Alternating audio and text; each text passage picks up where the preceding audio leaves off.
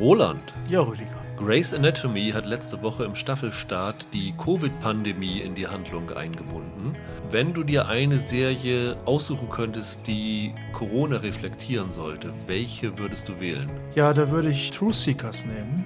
Okay. Die neue Serie mit Nick Frost und Simon Peck. Das könnte ich mir ganz lustig vorstellen, dass die dann alle zu Hause bleiben müssen und von ihren Rechnern aus einen Supernatural Superspreader jagen müssen, der sich vielleicht auch sogar übers Internet verbreiten könnte, so als Virus quasi, was aber auch dann die Leute befällt. Dann fahren sie nicht in ihrem komischen Bus durch die Gegend, sondern müssen zu Hause da irgendwie rumblödeln. Ja, das wäre meine, mein Vorschlag. Und du würdest das dann sozusagen so eine Allegorie auf Corona draus machen? Nee, ich würde das, äh, das spielt während der Covid-Pandemie. Ja. Ja, All- Allegorie ist auch dabei, klar, ja. Aber ähm, äh, es geht auch ganz konkret um ein Gespenst, was irgendwie sich übers Internet verbreitet, was die Leute dann aber auch wirklich krank macht. Ja. Ich habe mir gedacht, also das ist tatsächlich sogar schon in Planung und die Leute, die am besten dafür aufgestellt sind, sind wirklich die Kings, die ja schon mit The Good Fight sehr viele aktuelle Sachen reflektiert haben und die werden und würden auch das mit Corona super machen. Aber ich wollte mal einen ganz anderen Dreh, weil es ist ja ganz logisch, dass man das in Art-Serien und in ohnehin schon politischen Serien gut reflektieren kann. Ich würde es auf eine irdischere Ebene runterbrechen und würde tatsächlich gerne sehen, wie der Lehrer bei RTL das unterbringt Das mit. Corona an Schulen. Das Ja, fand das ich, glaube ich, einen ganz interessanten Ansatz. Das finde ich gut, wie dann auch Homeschooling kontrolliert. Genau. Das könnte ja ganz lustig sein. Ja. Ja.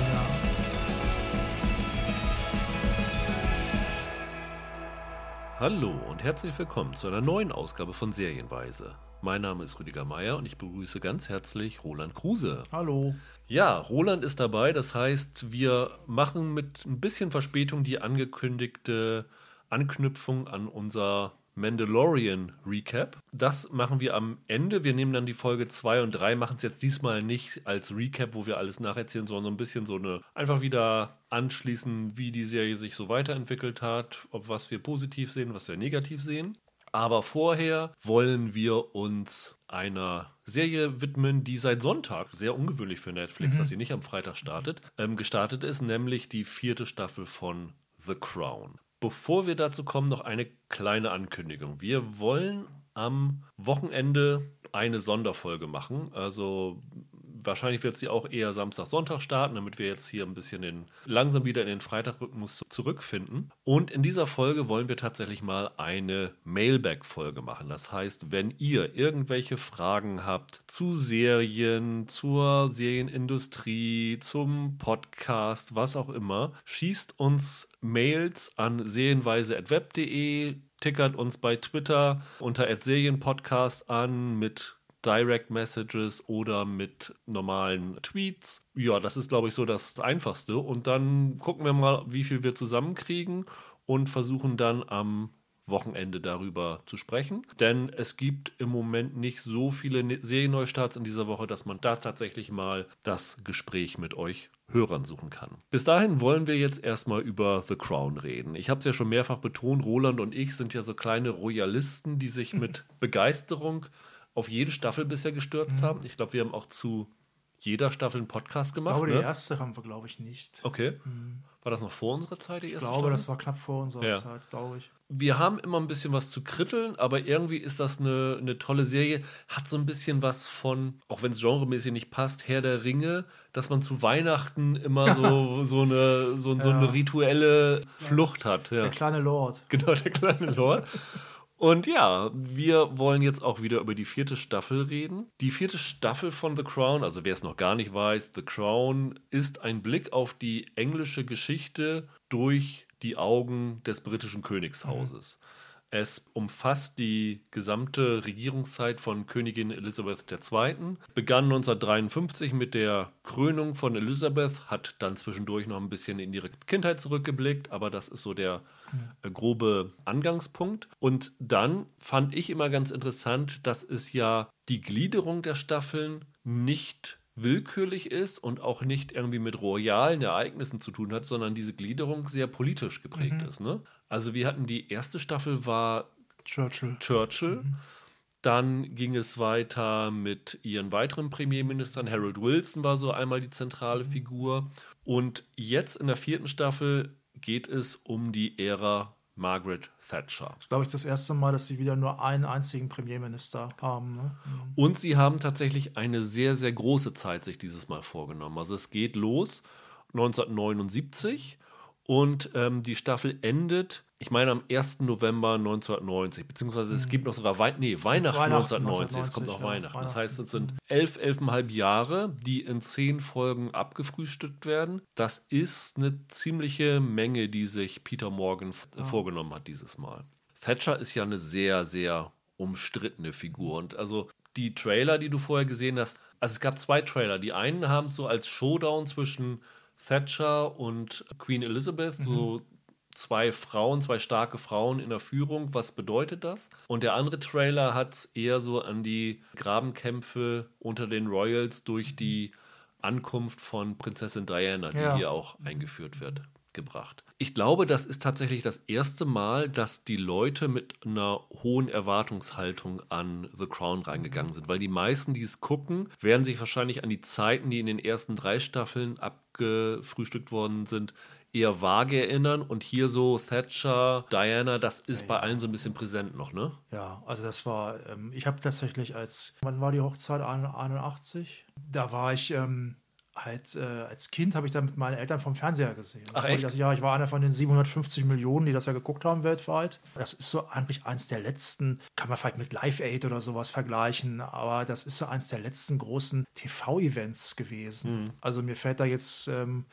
ja, so wie so, so, so im Range von Mondlandung. Also so wahnsinnig viel gibt es da, gibt's, gibt's da halt nicht mehr. Ne? Das habe ich damals geguckt. Das galt ja als die große Märchenhochzeit damals. Und ich habe tatsächlich davor überhaupt keine, naja, Verbindung habe ich heute auch nicht, aber ich habe da überhaupt keine, auch emotional verbindet mich davor überhaupt nichts mit dem, mit dem britischen Königshaus Ja. jetzt. Also da habe ich angefangen, die wahrzunehmen. Also ich war damals elf und als ich dann aufgewachsen bin, da kann ich mich auch noch an die ganzen anderen Geschichten erinnern. Ich habe auch, ich habe allen Ernstes, würde ich heute nicht mehr machen, muss ich sagen. Aber damals habe ich mir allen Ernstes dann auch noch die Hochzeit von Andrew und hier Fergie angeguckt. Okay. Ja? Und, und das war ja so, das war ja wirklich so ein äh, Versuch, das nochmal so zu replizieren, auch so ein bisschen vom Königshaus dann. Würde mir heute nicht mehr einfallen, auch als Crown-Fan nicht. Obwohl, vielleicht würde ich da viel mehr entdecken und wüsste, was mit den Namen anzufangen oder so von diesen ganzen Adelsfamilien oder so, weiß ich nicht. Da hat man das dann angefangen wahrzunehmen und an die Zeit davor. Das ist wirklich die, glaube ich, die Vorgängergeneration von uns. Und es sind ja auch zwei Persönlichkeiten, also Thatcher und Diana, die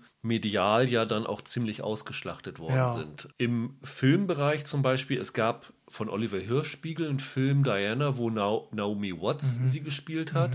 Dann gab es den Film, für den Meryl Streep den Oscar bekommen hat. Ähm, Die The Iron Lady, Lady, ja. das war ja, da hat sie ja Thatcher gespielt. Ja. Das sind ja keine unbekannten Namen, mit denen man sich hier messen stimmt. Und muss. es kommt, es kommt, ja- kommt ja bald schon wieder Kristen Stewart, ne? Als heißt- Thatcher? Ja, nee, als, das wäre witzig, ja, das wäre witzig. Als junge, als junge Thatcher vielleicht, das wäre witzig gewesen. Nee, als, äh, als Spencer ist Ja, der Film, ja. also als, als Diana. Und ähm, der Regisseur ist ganz interessant. Das, das ist dieser, äh, wie heißt der, Pablo Larraín, der hat unter anderem diesen Jackie gemacht. Also das, das wird schon kein Trash sein, ne? Die beiden Schauspielerinnen, die sie da besetzt haben, die haben schon eine gewisse Erwartungslast auf ihren Schultern. Und bei der einen sind sie eine sehr sichere Wahl gegangen, nämlich sie haben für Thatcher Gillian Anderson genommen. Da musste Peter Morgan nicht für lang für suchen, weil das ist seine äh, Lebensgefährtin. Und die andere ist eine sehr unbekannte Schauspielerin, Emma Corrin, von der hat man noch gar nichts gehört.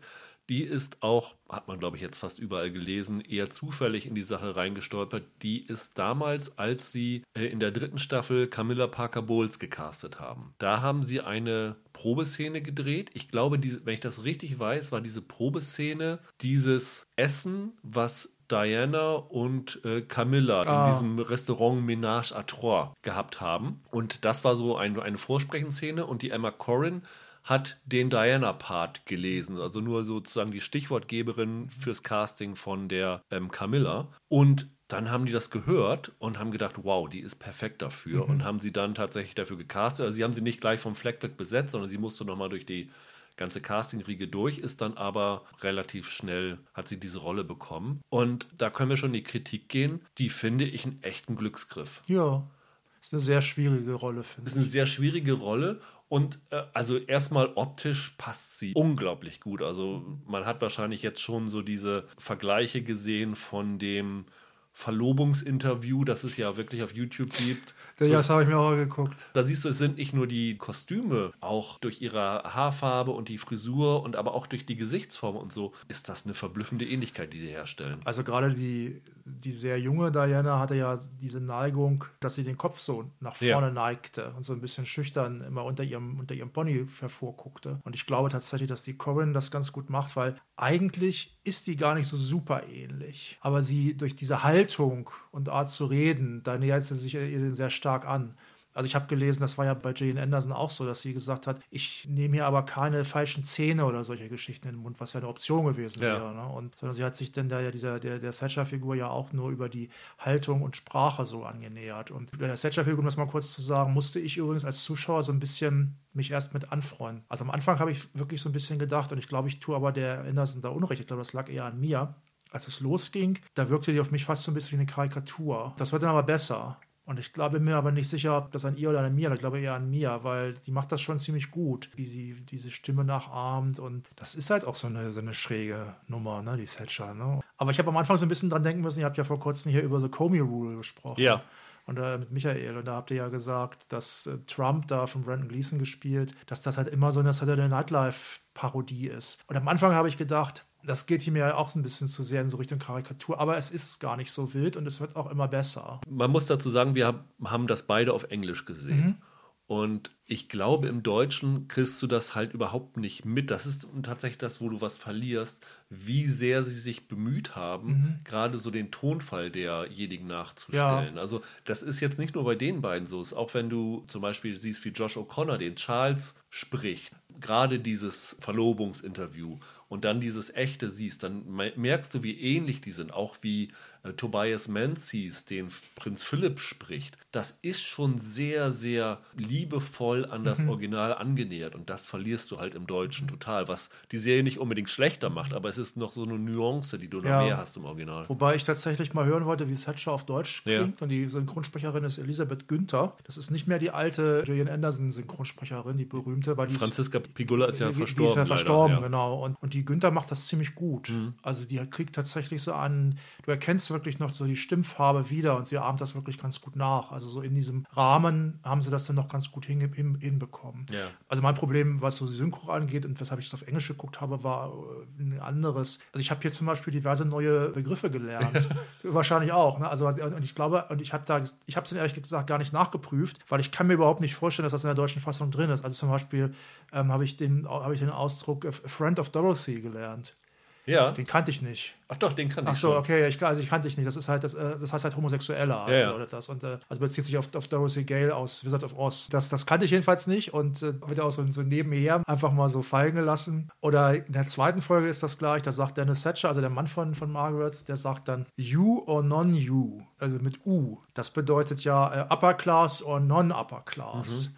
Und das ist ganz interessant, weil da hatte, hatte ich vorher noch nie von gehört. Das bezieht sich darauf, dass irgendwann festgestellt wurde, da gab es wohl auch irgendwelche Untersuchungen, gerade auch in Großbritannien, dass die Upper Class teilweise saloppere Begriffe benutzt für Sachen als Leute, die gerne zur Upper Class gehören mhm. würden. Also zum Beispiel, während die Leute, die sich so, so ein bisschen Upper Class Ambiente geben wollten, die sagten dann zum Beispiel Toilet, während die wirkliche Upper Class einfach von Lou ja, also Locus okay. so quasi redete. Und da gibt es halt ganz viele Beispiele. Mhm. Da gibt es auf Wikipedia sogar so eine ganze Liste mit Sachen. Da hatte ich vorher noch nie von gehört, zum Beispiel. Also man kann schon sehen, dass man mit The Crown sehr tief in die Finessen der britischen Kultur und der mhm. britischen Geschichte eintaucht. Was man tatsächlich auch sagen muss, ist, ich gehe stark davon aus, dass in der vierten Staffel viele Leute dazukommen, durch eben diesen ja, ganzen Diana-Effekt, die vorher das links liegen gelassen haben, die es vielleicht auch vorher nicht beachtet haben. Mhm. Man muss zum einen sagen, dass das kein Problem ist. Es ist natürlich besser, du kennst diese Figuren und hast sozusagen ja,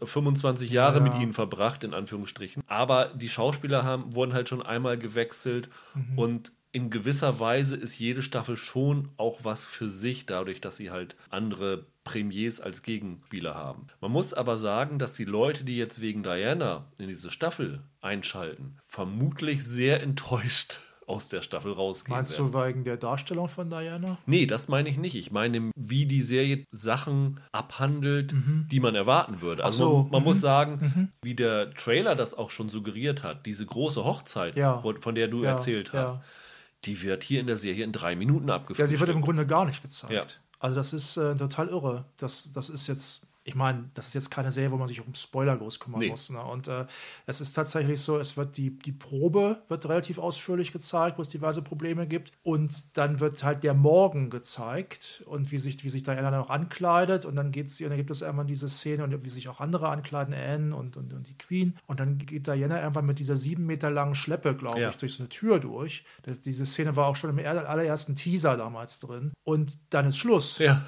Und das ist super. Das fand ich total klasse. Ich fand das auch total klasse, aber muss schon sagen, die haben ja jetzt wirklich dieses Kleid nach den Original-Schnittmustern nachgeschnitten. Und das ist sicherlich, ich weiß nicht, ob es im fünfstelligen Bereich ist oder im, noch in den sechsstelligen Bereich ging, dieses Kleid nachzustellen. Und da sagt man sich auch, ey, Netflix hier links und rechts kickt ihr Serien weg, die andere Leute vielleicht noch nicht gern gesehen haben. Und da haut ihr sowas von die Kohle raus für, für eine Drei-Minuten-Szene. Das ist schon, ist schon irre. Also es ist schon cool, es ist auch schön zu sehen, aber man fragt sich schon, oh, das ist jetzt aber ein bisschen verschwenderisch. Ja, weiß ja nicht, wie, wei- weiß ja nicht, wie teuer das Ding wirklich war. Aber genau das macht für mich eigentlich auch den Reiz dieser Staffel und auch dieser Serie überhaupt aus, dass die Serie sich halt nicht auf die Sachen konzentriert, die du eh schon weißt, sondern sich wirklich Mühe gibt, eher nicht so abgehandelte Aspekte zu beschreiben. Zumindest jetzt sage ich mal für nicht Briten. Ich weiß jetzt nicht, ob es äh, für die Engländer alles kalter Kaffee ist, was da erzählt wird. Aber zum Beispiel in der letzten Staffel hatten wir über dieses Unglück in Aberfan Ja, in ja. Wales war es, Ja, glaube ich, äh, geredet. Hatte ich nie von Nee, gehört. ich auch nicht. Hm. Und hier hast du solche Sachen immer wieder und das ist schon irgendwie ziemlich klasse. Das stimmt, das stimmt. Das geht vielen Briten, glaube ich, genauso. Ja. ja.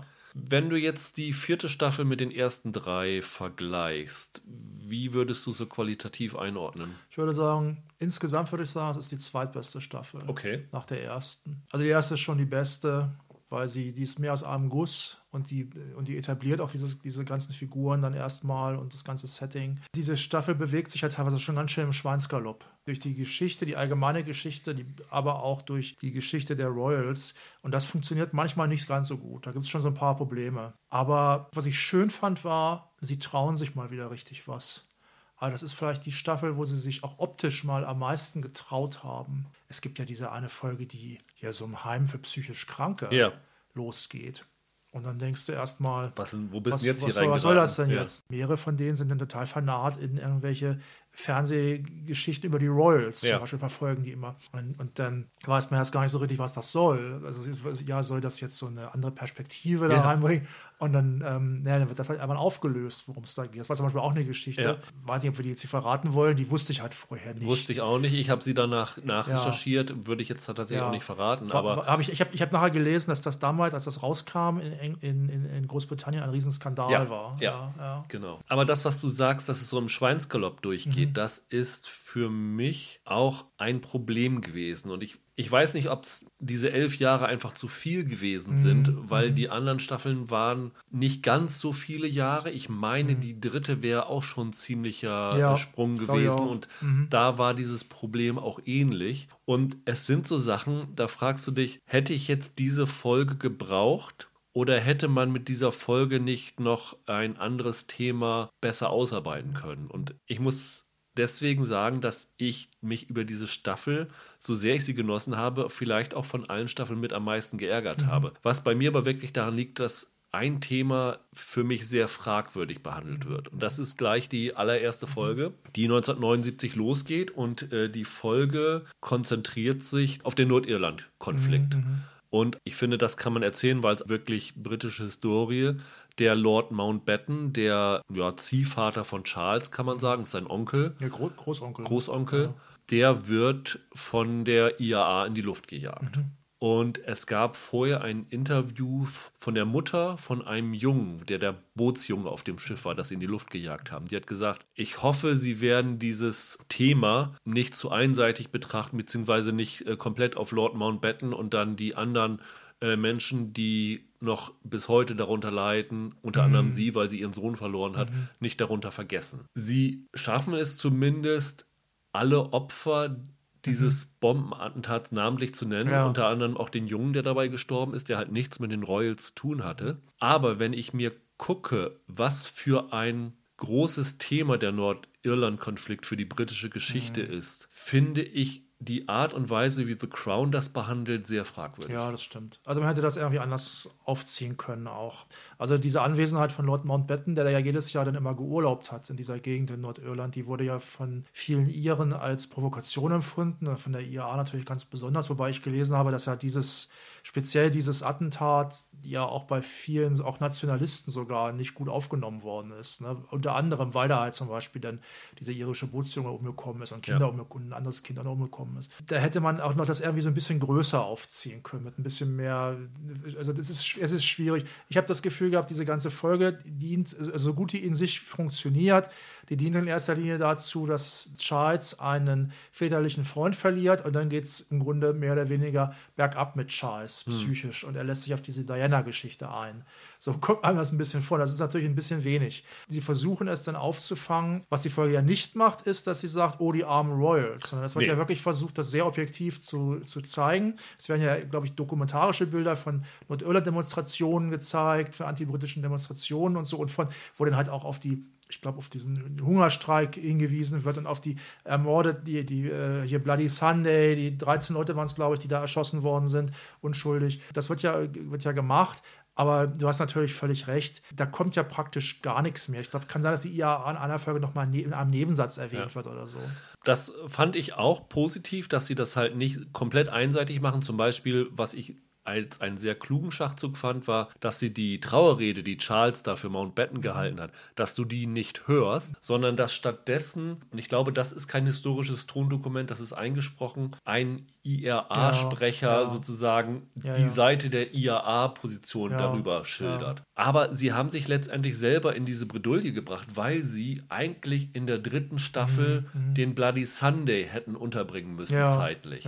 Und sie haben bis jetzt diesen Nordirland-Konflikt komplett außen vor gelassen, haben, glaube ich, kein Wort darüber. Bei äh, Twitter haben sich einige Leute äh, echauffiert, haben gesagt, ja, drei Staffeln lang hat The Crown Nordirland komplett vernachlässigt, ja, ja, aber kaum wird mal ein Royal ja, in die Luft gejagt, dann schon, kümmert ihr euch drum. Ja, da ist auch was dran, leider. Also an den Vorwurf ist ja was dran. Also sie hätten es, ich meine, in der dritten Staffel gibt es diese für sich genommen ganz schöne Folge, wo Charles dann Walisisch lernt. Ja weil er dann Prince of Wales wird. Aber da hätte man auch das irgendwie, es muss doch irgendwelche Besuche der Royals, also wie halt von Mountbatten, es muss doch, der halt immer im Urlaub war, ja. es muss doch irgendwelche Besuche gegeben haben der, der Royals in Nordirland oder sowas, wo man das irgendwie hätte mit reinbringen können. Das ist ein bisschen dünner, ja. Was man nur hoffen kann, ist, dass sie wahrscheinlich in der nächsten Staffel das Karfreitagsabkommen unterbringen ja. werden. Mhm. Aber ach, die Art und Weise, wie sie das hier gemacht haben, ja, hat ja. mich schon sehr gestört, weil das ist dann ja nicht damit zu Ende gewesen. Das ist ja bis 1990 ja, immer wieder Thema gewesen. Und das dann sozusagen, oh, wir machen es jetzt in einer Folge, dann haben wir diesen, diesen Klotz vom Bein und müssen uns darüber nicht mehr kümmern. Mhm. Das ist bei The Crown manchmal etwas fragwürdig. Bei so einer Sache wie zum Beispiel der Falklandkrieg, das ist ja das andere große politische Thema dieser Staffel. Es wird im Grunde auch in einer Folge groß behandelt, aber schwingt in mehreren anderen Folgen mit. Und allein zu zeigen, dass wir dieses Thema nicht komplett vergessen haben, macht schon einen riesen Unterschied. Ja, ja, das fand ich auch besser. Und das hätte man einfach hier mit dem Nordirland-Konflikt auch machen mhm. können. Und das ist halt ein, ein schwelendes Thema, das bis heute nicht ja, ruht und das klar. kann man nicht so, nee, so, nicht, so behandeln. Das, war, das ist einer der Aspekte, die wirklich nicht so gelungen sind. Es gibt noch eine andere Sache, die ich nicht so gut fand. Ich finde, dass in sehr vielen Szenen, Dialogszenen mit ähm, Diana, dass das teilweise sehr nah am Speechifying ist. Also sie redet sehr, sehr häufig darüber, was sie fühlt. Es ist wirklich häufig eben nicht Show, eben nicht Show Don't Tell. Das macht teilweise Sinn. Es, es ist vom, vom Start weg eine kriselnde Ehe, eine kriselnde Beziehung, eigentlich schon bevor die heiraten sogar. Und es ergibt Sinn, dass dann quasi in therapeutischen Gesprächen sie über ihre Gefühle spricht. Aber es ist sehr häufig. Das fand ich so ein bisschen schwierig. Also es ist schon klar, also Diana ist halt keine, zumindest wie sie hier gezeichnet wird, keine Figur, keine Frau, die in der Lage ist, wie zum Beispiel Anne beispielsweise oder Margaret, irgendwie mal einen witzigen Spruch zu bringen und dann irgendwie mal einen sarkastischen äh, Satz dazu sagen. Das kann sie halt einfach nicht und oder will sie auch nicht. Aber trotzdem ist es manchmal gerade diese Figur und Charles ist dann manchmal auch regelrecht gezwungen, bei, bei The Crown auch so zu sprechen, wenn die zusammen so eine Streitszene ja. haben. Das finde ich ein bisschen schwierig. Ich habe mich auch so ein bisschen gefragt, Es gibt ja diese, es ist glaube ich in der dritten Folge, also da habe ich mich wirklich gefragt, war das wirklich so, wenn Diana dann quasi für lange Zeit alleine in so einem Palast lebt? Ja. Und da, da ist praktisch niemand. Da sind auch nicht, also ich hätte mir ja zumindest vorgestellt, dass da ständig Bedienstete um sie rumwuseln. Aber die ist da praktisch allein und findet das natürlich nicht so gut.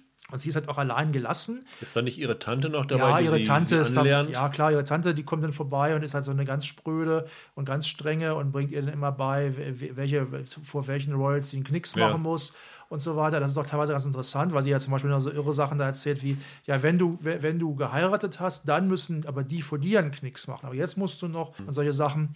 Und das ist auch ganz okay. Aber das fand ich so ein bisschen tricky. Das bleibt eigentlich bis zur letzten Folge bleibt das bestehen. Das ist dieses Problem so ein bisschen. Damit komme ich auf, aber vielleicht mal zu einem Aspekt, den ich ziemlich gut fand und der mich fast ein bisschen überrascht hat, nämlich wie diese, wie Diana da gezeichnet wird. Ich hatte so ein bisschen befürchtet, offenkundig zu Unrecht, dass sie da so als tragische Heldin dargestellt Ja. wird. Und das passiert aber nicht, sondern es werden durchaus ihre guten Seiten gezeigt. Also die hatte ja offenbar ein, durchaus ein, ein Herz aus Gold, war ja sehr nett und hat sich dafür ihre Charities engagiert und hatte auch so eine im besten Sinne Naivität, dass sie auf Leute halt zugegangen ist. Aber gleichzeitig ist die halt auch ganz schön, naja, ungebildet, nicht eloquent, langweilig manchmal sogar. Und das wird halt alles gezeigt. Man zeigt auch, wie sie sozusagen auch daran erpicht ist, so in diesem Ja. royalen Glanz sich zu sonnen am Anfang. Ne? Und sie findet dann halt so, äh, während dieser, während dieser Australienreise, die ja für sie ja sehr schlecht losgeht, aber dann, dann, dann findet sie ja so ihre Rolle, weil sie dann so durch ihre, durch ihre Herzlichkeit und so auch die Massen gewinnt. Und dann kann sie auch wirklich, fängt sie auch wirklich dann an, halt zu glänzen und, äh, und zu strahlen. Und das, da, da findet sie dann so ihre, ihre Rolle. Und sie sagt ja immer, ja, ich wird, wird ja nachher dann fast unfreiwillig komisch, aber jetzt, es gibt ja diese eine Folge, wo dann diese Performances von ihr drin sind. Ja, ja, und, sie ja, sagt, ja. und sie sagt ja, also ich wusste das übrigens nicht. Ja. Und sie sagte, ich musste das nachschauen, um das zu glauben. Also sie sagt ja, ja, ich performe gern. Also sie hat ja, also wenn wir sie kennenlernen, diese Szene ist ja nicht belegt. Also wir lernen sie ja kennen als verkleidet irgendwie als Waldfee oder als Puck oder so aus Midsummer Night's Dream und dann läuft sie da rum und da wirkt sie ja fast wie so ein Wesen aus einer anderen Welt und so lernt Charles sie ja kennen. Und da wirkt sie auch schon sehr naiv. Und dann gibt es ja diese Folge halt, wo sie Ballett tanzt zu Billy Joel. ja, ja, Uptown Girl. Ja, Uptown Girl. Und das findet Charles ja ganz furchtbar. Ja. Ne? Also aus, aus diversen Gründen. Ja. Diese Uptown Girl-Geschichte ist ja belegt. Ja, das ja. ist ja Fakt. Da das hat, Videos das hat sie Fotos gemacht. von. Ich hatte davon noch nie gehört. Ja. Also ich wusste davon überhaupt nichts. Das sollte eine Überraschung für Charles sein, die aber nicht gut angekommen ist. Und dann wird ja hier behauptet, aber ich glaube, da gibt es, glaube ich, wirklich keine Belege für, dass sie dann halt nochmal ihm eine, eine, äh, eine Videokassette Ja. geschenkt hat mit einer. Das ist ja so eine irre Szene. Sie schenken sich beide was zu Weihnachten. Zum Hochzeitstag ist das. Er ist am Hochzeitstag, stimmt, Ja. richtig, richtig. Er schenkt ihr so ein, so ein altes Buch, ja, das ist eine Erstausgabe, ähm, wo der halt der von ihren Vorfahren irgendwie der Stamm sitzt, der wird Ja. da halt beschrieben. Sie schenkt ihm auf was, das sieht erst, sieht erst auch aus wie ein Buch und ist aber eine VHS-Kassette drin. Und dann hat sie dann eine Performance gemacht von Phantom der Oper. Ja, ja. Und sie kann halt nicht, beson nicht, besonders gut singen. Ja. Gleichzeitig ist es aber auch so, da das von vornherein sehr, sehr klar ist, dass sie so ist, wirft das natürlich, natürlich ein gutes Licht auf Charles, weil er lässt sich ja darauf ein. Er sagt ja sogar, ja, ich suche halt eine, im Grunde sucht er eine taube Nuss, ne? Also die, die das mit sich machen lässt, wo er auch nicht vielleicht sich vielleicht sogar, noch ernsthaft drin verliebt und dann hat, hat auch ein Problem kriegt mit Camilla, ne? Also Camilla ist ja dauerpräsent hier auch wieder. Also das ist, wie gesagt, ich fand jetzt manchmal, manchmal die Dialogszenen mit Diana nicht so gut, aber wie die Figur gezeigt wird, mit ihren guten und nicht so guten Seiten, das fand ich schon ziemlich gelungen. Dann. Ich fand ein bisschen problematisch, dass die Serie oft so wirkt, dass sie mit dem, Wiss, mit dem heutigen Wissen erzählt ist. Ja, okay, das stimmt. Es gibt so ein Gespräch zwischen Elizabeth, Margaret, ich weiß nicht, wer noch dabei Ich glaube, und, und die Queen Mom ist, glaube ich, noch Queen dabei. Mom und Anne sind noch dabei, ja. Und die sagen so, ja, die wird sich schon, Mhm. schon beugen und die wird sich schon anpassen und so. Und dann fragt irgend- irgendwer, und wenn nicht? Mhm. Und dann sagt Margaret, dann wird sie zerbrechen. Mhm, das stimmt. Das sind so Sachen, wo ich denke, okay, das sind wirklich eine Inszenierung mit dem, wie der Amerikaner sagt, Hindsight ist 2020, also mit dem Wissen, was da später dann passiert. Das mag ich ehrlich gesagt nicht Mhm. Nee, so. das finde ich auch nicht so gut, das stimmt. Es ist zum Glück nicht so wahnsinnig viel, Ja. aber es stimmt, ja. Ich finde übrigens, dass im Grunde genommen diese einzelnen Folgen, wir können gleich mal so sagen, was so die besten Folgen waren, aber diese einzelnen Folgen, du hast irgendwas mit Psychoanalyse gesagt, die sind so irgendwie schon wie so eine Psychoanalyse der Royals angelegt. Also ein Beispiel, es gibt eine E Ehe Ehetherapie, habe ich gesagt. Ehetherapie, Ja, ja, ja, ja. Aber es, es gibt zum Beispiel eine Folge, ich glaube, es ist die vierte, wo der Sohn von Margaret Thatcher bei Paris Dakar mitmacht und eine Woche lang verloren war, Ja. weil er vom Weg abgekommen Ja, ist. ja. Das ist zum Beispiel eine Geschichte, wo du denkst, okay, die hättet ihr euch sparen können, weil die Mhm. jetzt nichts Substanzielles sagt. Davon hätte ich mehr Nordirland-Konflikt. Aber der Grund, warum diese Geschichte überhaupt erzählt wird, Mhm. ist, dass sie den Anstoß gibt, dass Elizabeth sich fragt, wer ist denn ihr Lieblingskind? Weil Margaret Thatcher sagt, das ist mein, sie hat zwei Kinder, Zwillinge sogar, Genau. eine Tochter und einen Sohn. Und das ist ihr Und dann Lieblingskind. sagt sie aber, das ist mein, das ist mein Favorite, ja. Und sie sagt,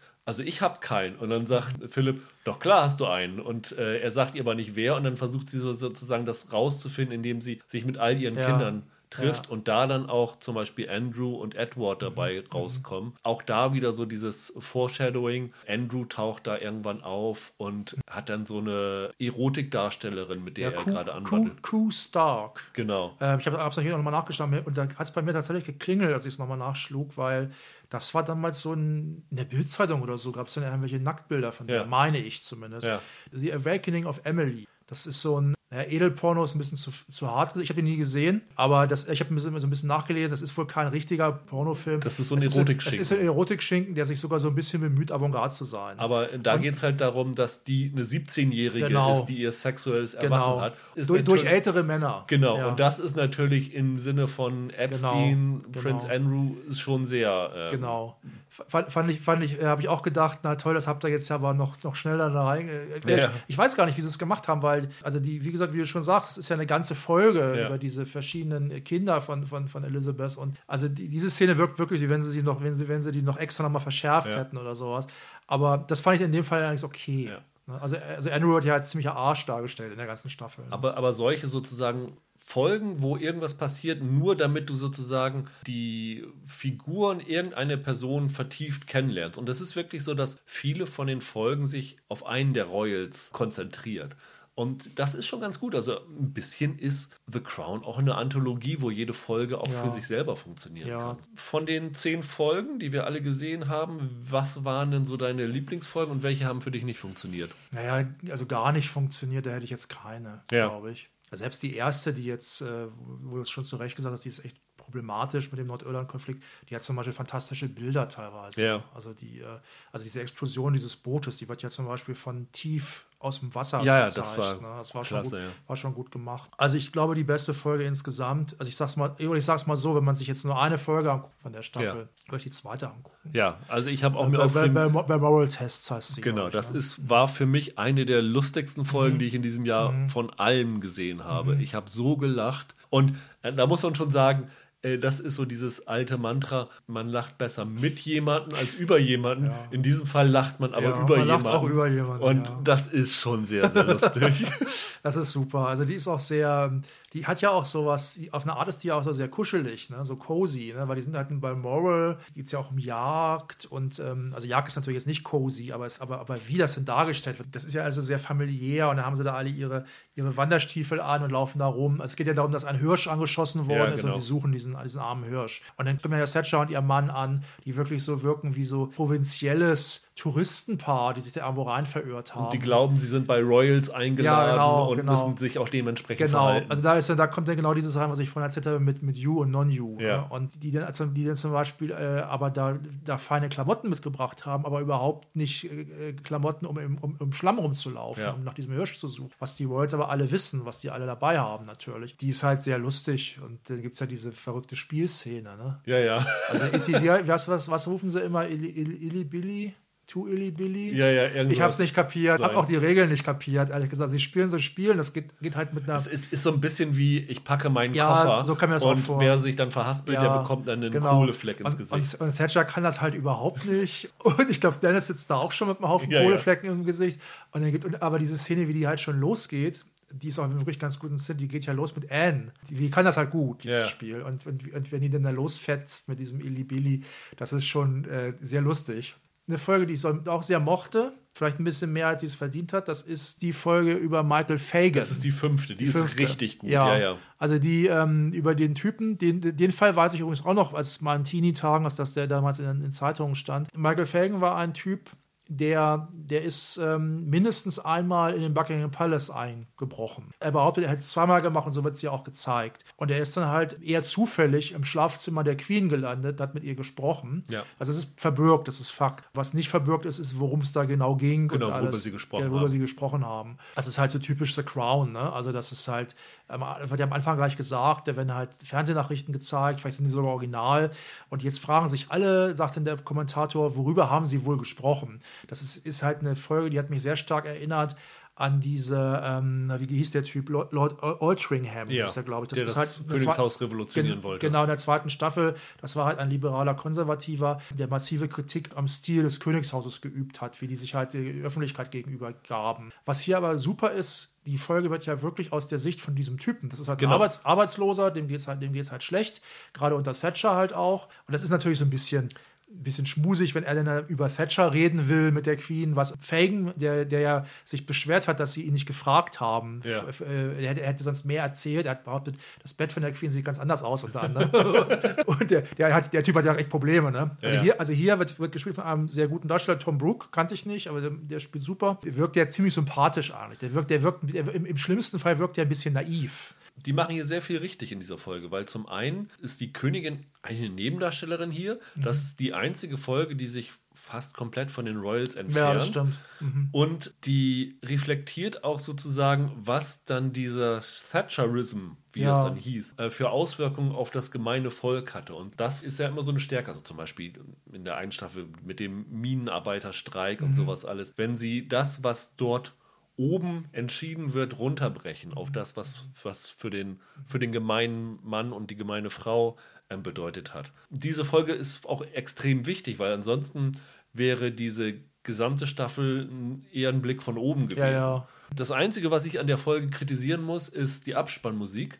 Mhm. Sie haben da den Abspannsong Stand Down Margaret genommen. Mhm. Und was ich herausgefunden habe, der Michael Fagan hat mit, äh, ich weiß nicht, ob er mit den Sex Pistols, aber hat Nee, ein nee. Cover von God Save the Ja, Queen das habe ich auch aufgenommen. mit den Bollock Brothers. Mit den Bollock Brothers, Das, war, genau. ja, das weiß ich darum, weil ich habe da als, als Dickatini hatte ich eine, eine, eine Maxi von den Bollock Brothers, aber, aber nicht von dem Song. Das Ja. war, die Band war scheiße. Aber Aber, den- ich, aber, den- ich, aber, ich, aber ich fand die damals gut. Den Song kann man auch bei Ja. YouTube finden. Und da habe ich gedacht, das wäre eigentlich perfekt gewesen, auch noch God Save the Queen von den Fagan im Ab Ja, das wäre lustig, das wär lustig gewesen. Zum Beispiel hatten sie in der dritten Staffel in dieser Wales-Folge Ja, doch auch so einen, so Anti- Veralberungssong Ja, von Prinz Charles Das im. Abspann. Den hatten sie drin, ja. Und das fand ich hier ein, ein großes äh, Versäumnis. Das stimmt. Aber was ich nochmal sagen wollte, ist, also der echte Fagan, der hat auch so ein paar Probleme, ne? Ja. Also psychische auch. Ne? Also der hat ja später dann auch noch einen Polizisten attackiert und so. Und der lebt auch so ein bisschen von diesem Ruhm, von dieser Nummer, die ja auch nicht, nicht, nicht ohne war. Und das Interessante ist ja, dass sie den wohl nicht wegen Hausfriedensbruch anklagen konnten. Weil ähm, der ist tatsächlich gar nicht angeklagt worden. Der hat ja wohl, weil, weil, weil das wohl so, der Buckingham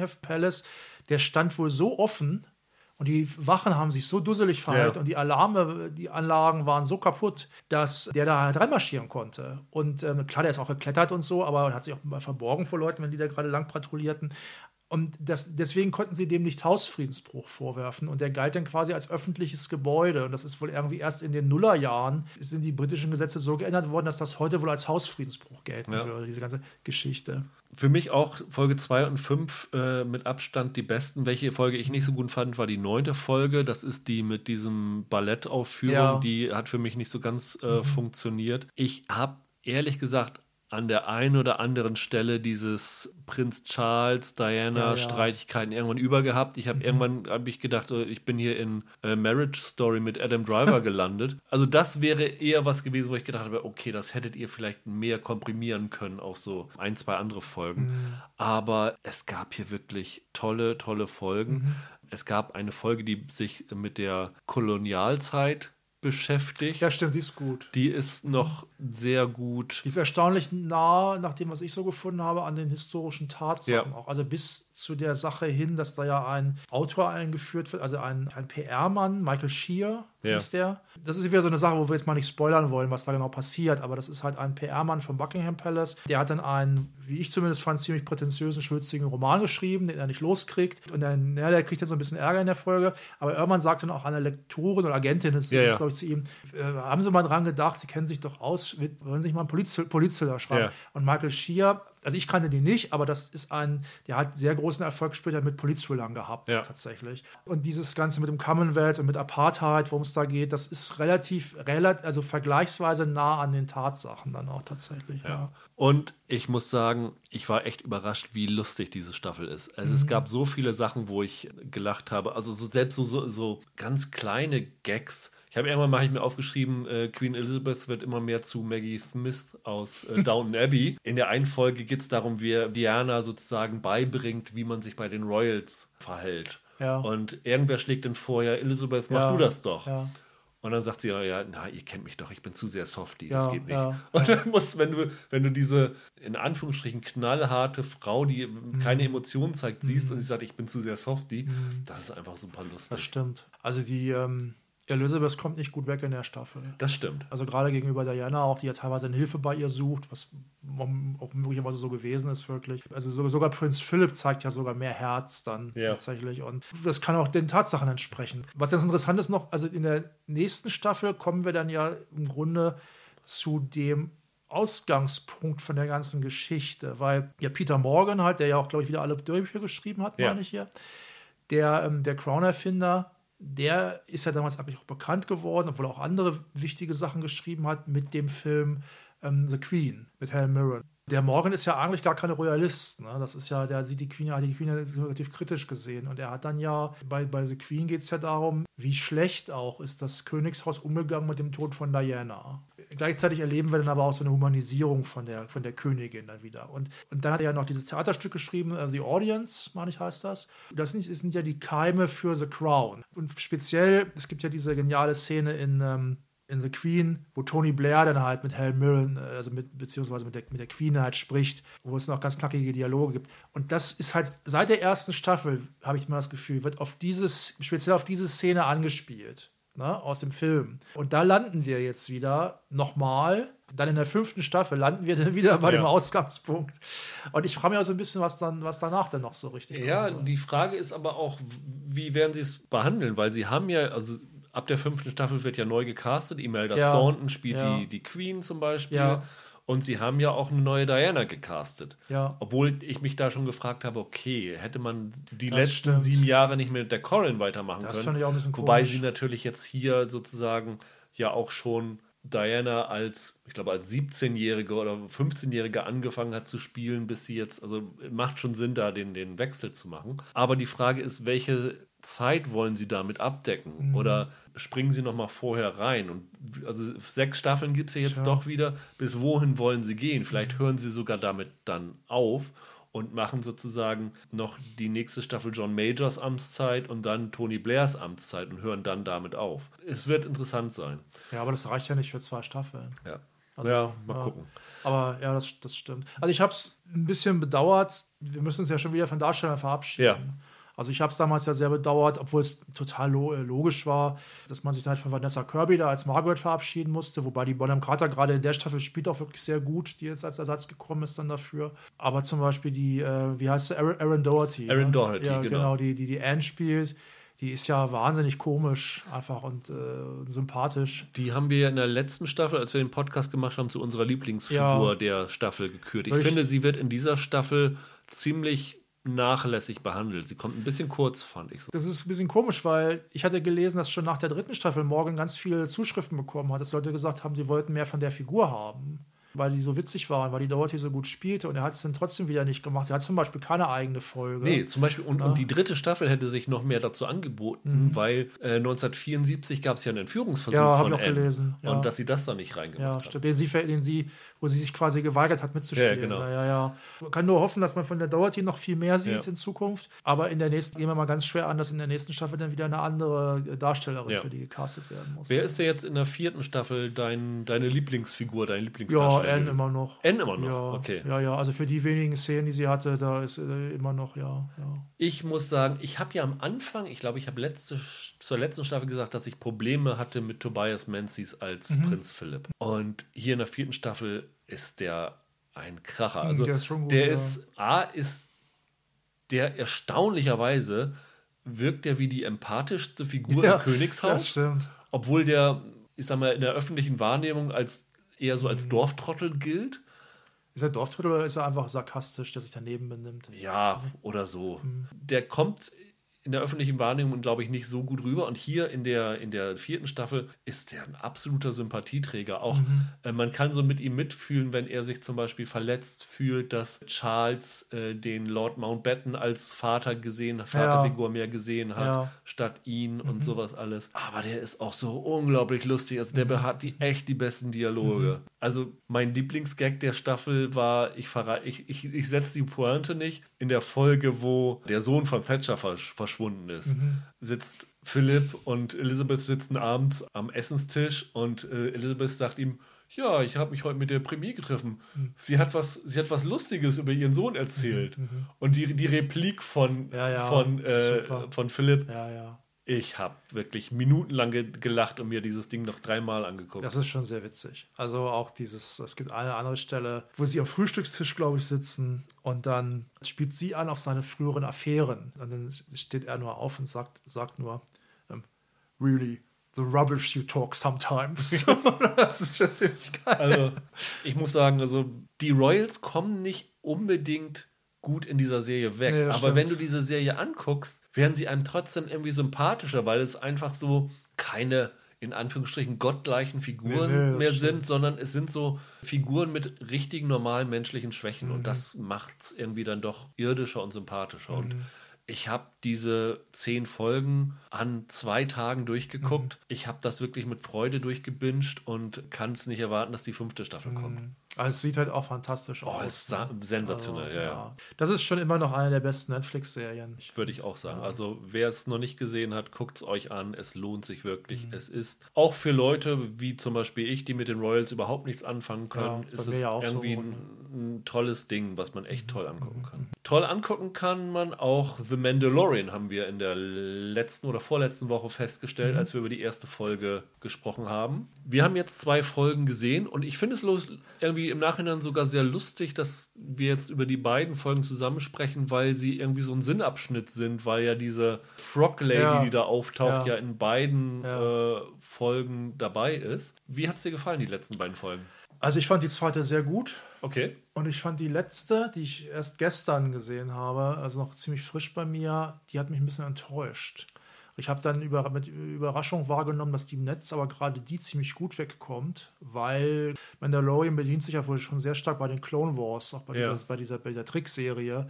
Und da wird wohl ziemlich viel aufgegriffen. Die Folge ist um Gottes Willen nicht schlecht ich kann das gleich nochmal erläutern. Es gab Gründe, warum ich da enttäuscht war. Ich habe da nicht bekommen, was ich, so, was ich bei Mandalorian eigentlich so haben will. Ich, ich habe gar nicht gecheckt, ehrlich gesagt, wie lang sie ist. Die wirkte auf mich relativ kurz. Die Staffel ist tatsächlich im Moment mit jeder Folge ein bisschen kürzer ja. geworden. 55. Ja. Ich glaube, dann waren es 42, 43. Ja, ich glaube, die letzte war 37. Ja, genau so wirkt sie auch. Also ich habe dann schon geahnt, na, ist bestimmt schon zu Ende, ach du liebe Zeit. Da hätte ich gerne noch ein bisschen mehr gehabt. Aber die zweite Folge, da habe ich, hab ich sehr, sehr viel Spaß gehabt. Es ist ja wieder so, wir hatten ja letztes Mal gesagt, dass sie so den, dass man so das Gefühl hat, dass sie neben diesem Western-Szenario, dass sie ja ziemlich gut nachspielen, andere Genres mit reinbringen. Also die erste Folge war ja so diese Drachenjäger-Folge. Mhm. Die zweite Folge ging mehr ins Horrorgenre rein. Ja, und die dritte, ich habe sie irgendwann mal Pirat, Pirates of the ja, Caribbean Folge ja, genannt. Ich musste mal an Bill Nye mit seinem Kraken Ja, ja. Und äh, das finde ich irgendwie ganz schön, dass sie so in diese verschiedenen Welten gehen. Und ich muss dann sagen, dass ich wahrscheinlich dann eher mit der Internetmeinung mhm. ähm, gedeckt bin, dass ich die zweite Folge nicht ganz so doll fand, weil es einfach nicht mein Genre mhm. war. Diese Spinnen spielen ja an auf eine Zeichnung, die Ralph McQuarrie, dieser bekannte äh, Star Wars Konzeptartist, mhm. für ähm, das Imperium schlägt zurückgemacht hat, das dann nicht verwendet worden ist. Aber es gibt so, ich glaube, The Art of Star Wars heißt sein mhm. Buch. Da ist das noch drin, wo man halt auch diese Spinnen sieht und diese Eier, was ein bisschen auch an Alien erinnert von ja, der, von der Optik stimmt. her. Das fand ich schon, sah sehr cool aus, aber irgendwie fand ich das ein bisschen bizarr, das Ganze. Vielleicht müssen wir hier nochmal über den Elefanten bzw. den Baby-Yoda im Raum sprechen. Ja. Es gab ja riesen Backlash für diese Eierszene. Ja. Ich fand das äh, übertrieben. Also ich fand das ey, total absurd. Ich fand, du meinst den, den, den, den diesen Backlash. Ja, den, ja. das fand ich auch Quatsch.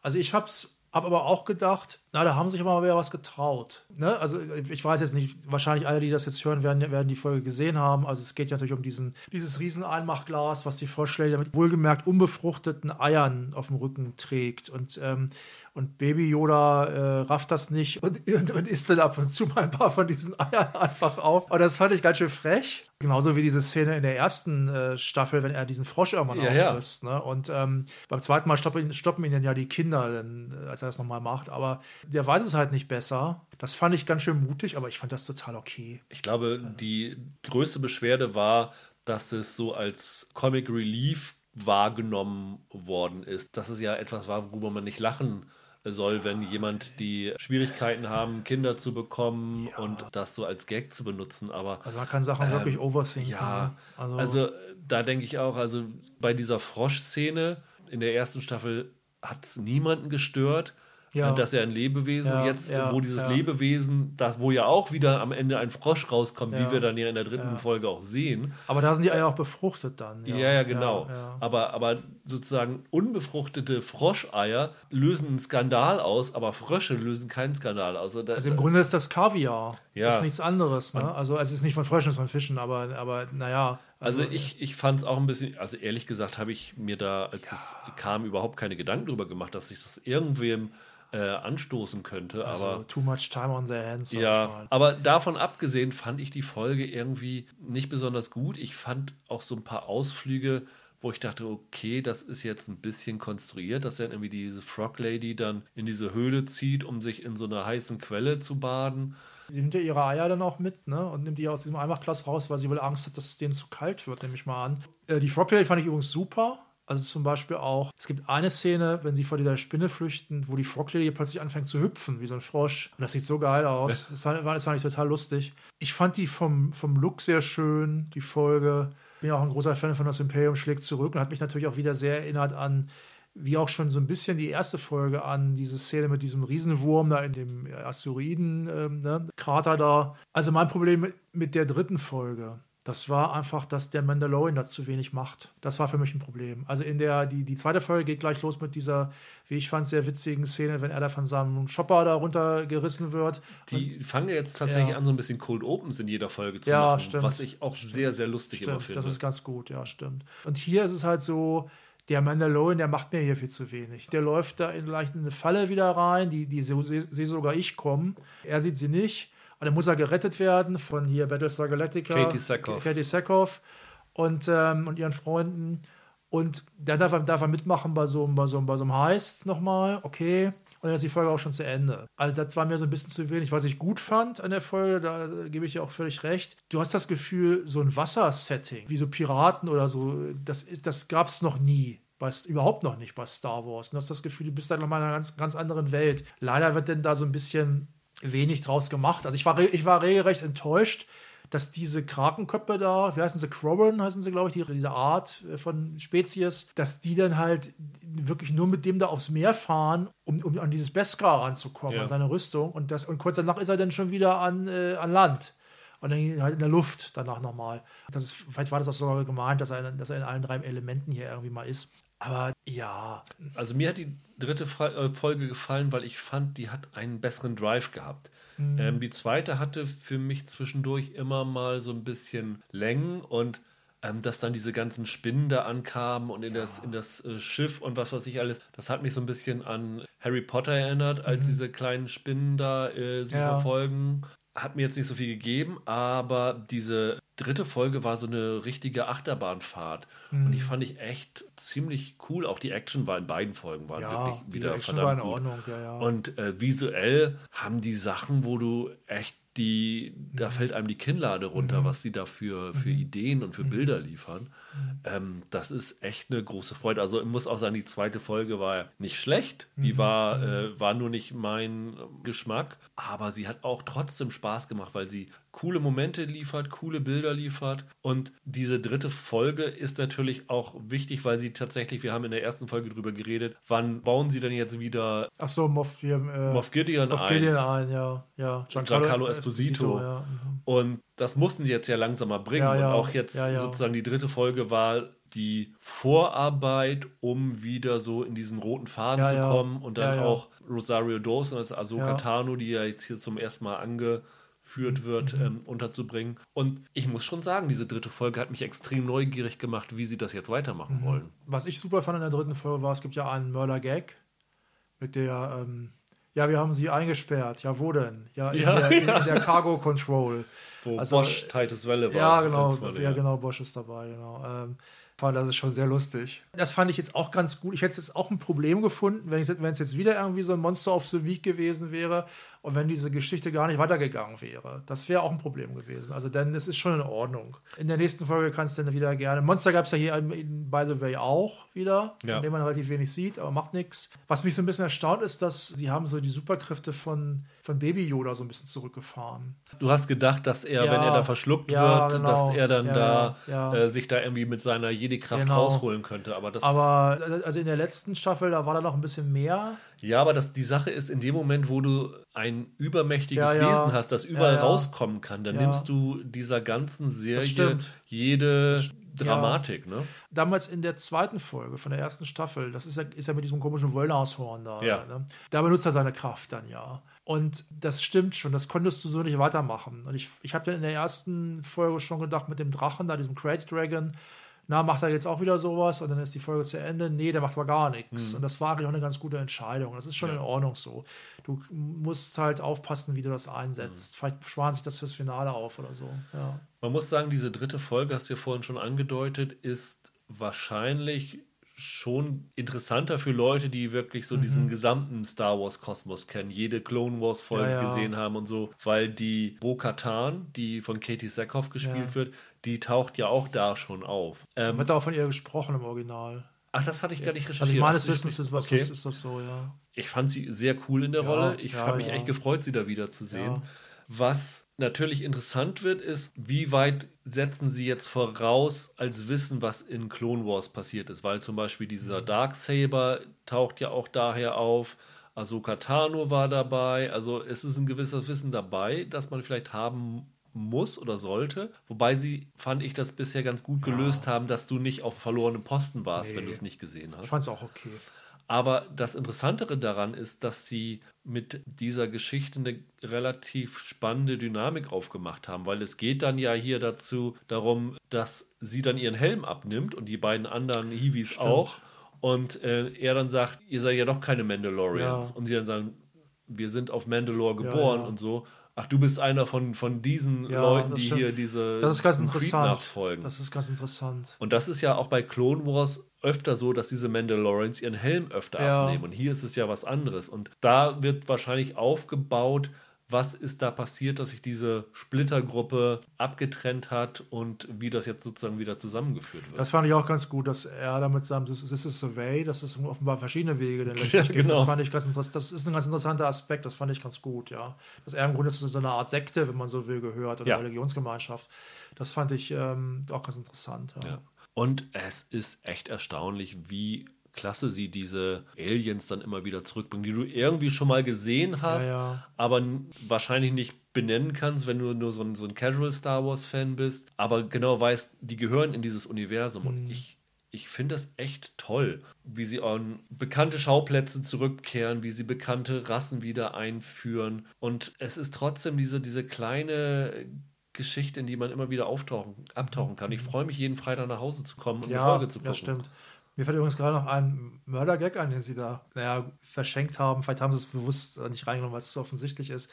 Dieser Planet, auf dem er da landet, also, oder Mond oder was das Ja. ist, da leben ja im Grunde nur, ich habe auch so ein bisschen nachrecherchiert, da leben ja nur diese, diese Crorans oder wie sie heißen, also diese komischen Krakenköpfe. Und dann leben da halt noch diese, wie heißen sie, Mon Calamari, kann das sein? Also Admiral, Admiral Akbar. Ja, genau. Also einen von denen lernen wir ja auch ein bisschen näher kennen. Und ich habe, wenn ich ja so über nachdenke jetzt, da wundere ich mich, dass der, dass die nicht eingebaut haben. Dass, It's a trap, oder dass, was? Dass, er- dass, er- sagt, das könnte eine Falle sein Ja. oder wie sowas. Also warum machen sie, haben sie aber vielleicht bewusst vermieden. Das, Nee, das, das wären, glaube ich, zu. das hätte, äh, hätte, hätte ja. so gepasst. äh, Er hätte, das wäre sehr lustig gewesen. Er hätte hinterher sagen können. Ich habe mir schon gedacht, dass das eine Falle ist. Oder das wäre das wär lustig gewesen. Also großer Spaß wieder und ich bin echt gespannt, wie es jetzt weitergeht. Ich gehe stark davon aus, dass wir jetzt die nächste Folge Rosario Dawson wachsen sehen, dass wir mehr zu sehen bekommen von Giancarlo Esposito, der Ja, bis jetzt ja nur als Hologramm dann äh, wieder aufgetaucht ist. Und was ich toll finde, ist, wir haben jetzt auch schon beim letzten Mal über den Vergleich mit Star, Trek gezogen. Ja, ja, ja. Und im Gegensatz zu Star Trek versucht die Serie nicht irgendwelche Parallelen Ja, zu ja. ziehen und die Serie mit äh, bedeutungsschwangeren Ja. Parallelen zur, keine Ahnung, Flüchtlingsproblematik, US-Wahl oder irgendwas zu belasten. Ich habe mittlerweile festgestellt, dass ich dieses ständige, depressive in Serien, was wirklich in den letzten Jahren total überhand genommen hat. Jede Serie muss eine Aussage haben, muss eine Bedeutung haben, muss Ja, ja. irgendwas über die menschliche Lebenswirklichkeit aussagen. Das ist alles schön und gut, aber es braucht auch ab und zu mal was anderes. Ja, und stimmt. ich bin bis jetzt sehr, sehr happy, dass äh, The Mandalorian der Versuchung widersteht, sowas zu machen und einfach sagt, okay, nee, wir sind hier eine kleine Serie und wir erzählen jetzt hier kleine Geschichten, die euch ein bisschen unterhalten Ja, können. ja, das stimmt. Und gerade im Moment habe ich es so über. Also im Dezember kommt bei Sky eine Neufassung von Christmas Carol, die Dickens-Geschichte ähm, Ja, ja, mit Ebenezer Scrooge. Die in, ist, glaube ich, die Serie stammt von 2019. Aber die Kernaussage ist, dass es eine nihilistische Serie ist, wo dann am Ende die Läuterung des Helden quasi nicht stattfindet. Mhm. Dann denke ich mir, okay, könnt ihr uns nicht mal im Jahr 2020 Ja, irgendwas Optimistisches bringen? Und da ist wirklich Mandalorian ein Segen. Das kann man nicht anders sagen. Das Problem ist halt, dass es halt nichts bringt, immer nur nihilistisch daran Ja. zu gehen. Wenn die Aussage ist, ja, alles Mist, ja gut, okay, dann brauche ich mir die Serie auch nicht anzugucken. Also das ist, äh, das ist halt ein Problem. Ich hatte mit, mit Discovery jetzt konkret, also Star Trek, auch das Problem, ich finde es teilweise sehr gewollt. Also ich habe das nur bis zur vierten Folge geguckt. Dann wird da ja doch in ziemlich epischer Breite klar gemacht, hey, wir sind, wir sind nicht transphob. Und das ist alles total okay und unterschreibe ich auch alles total. Aber trotzdem ist das keine gute Geschichte. Okay, das sind androgyne Charaktere, ja, aber dann lasst die eine tolle Geschichte erleben. Die Geschichte ist aber ziemlich Banane, ne? Und ähm, ja, was soll das, ne? Das, das Also- hatten wir damals ja schon mit äh, Stamets und äh, Ja. Calvert ähm, Ja. diskutiert, dass das super ist, wenn sie, wenn sie das machen, aber dann sollen sie diesen Figuren auch Raum geben, diese Geschichte Ja. zu erzählen und nicht sagen, wir haben jetzt hier zwei Figuren, die sind für Repräsentation da, aber wir wissen überhaupt nicht, was wir mit denen machen Nee. sollen. Und das ist ein Problem. Und Mandalorian sagt sich, egal, wir wollen einfach unterhalten. Das stimmt. Das kann man banal finden, aber es macht Spaß und Ja, ja. jeden Freitag möchte ich das gerne sehen. Und ich möchte echt, äh, dass diese Mhm. Serie, das ist das Einzige, was ich bedauere, dass sie nur acht Folgen hat, wo ich denke, Mhm. ihr habt kurze Folgen, könnt ihr da nicht zwölf Folgen drüber machen. Das macht mir echt Spaß. Und äh, das ist halt Eskapismus, Mhm. Das, ja, was man stimmt. früher gewollt hat. Und mittlerweile ist Eskapismus sowas, was so, so einen verpönten Touch Mhm. bekommen hat in der öffentlichen Wahrnehmung. Und ich fände es echt ganz schön, wenn Mandalorian da so eine Trendwende einleitet, dass die Leute sich sagen, okay, wir können auch was Leichtes erzählen, was einfach nur den Das Anspruch stimmt. hat, die Leute zu unterhalten. Das stimmt. Ja, ja, würde ich auch so unterschreiben alles. Dann soll es das für heute gewesen sein. Wenn ihr noch Fragen habt an uns, wie gesagt, schickt uns gerne an serienweise.web.de oder ähm, in die Kommentarspalte bei serienpodcast.de oder bei Twitter unter serienpodcast und wir versuchen das am Wochenende zu beantworten. Und dann machen wir in der Woche drauf, ich denke dann wieder an einem Freitag mit einer regulären Folge weiter und da wird es, weil das letztes Mal ganz gut angekommen ist, wieder um ein paar mehr Serien gehen, zum Beispiel um The Third Day und äh, Yellowstone. Ich denke, da werde ich vielleicht wieder mit Michael zusammen sein und ja, Roland, wir hören uns dann in ein paar Wochen wieder. Bis dahin, habt eine schöne Woche, weil wir jetzt später dran seid. Macht's gut, ciao, ciao. Tschüss.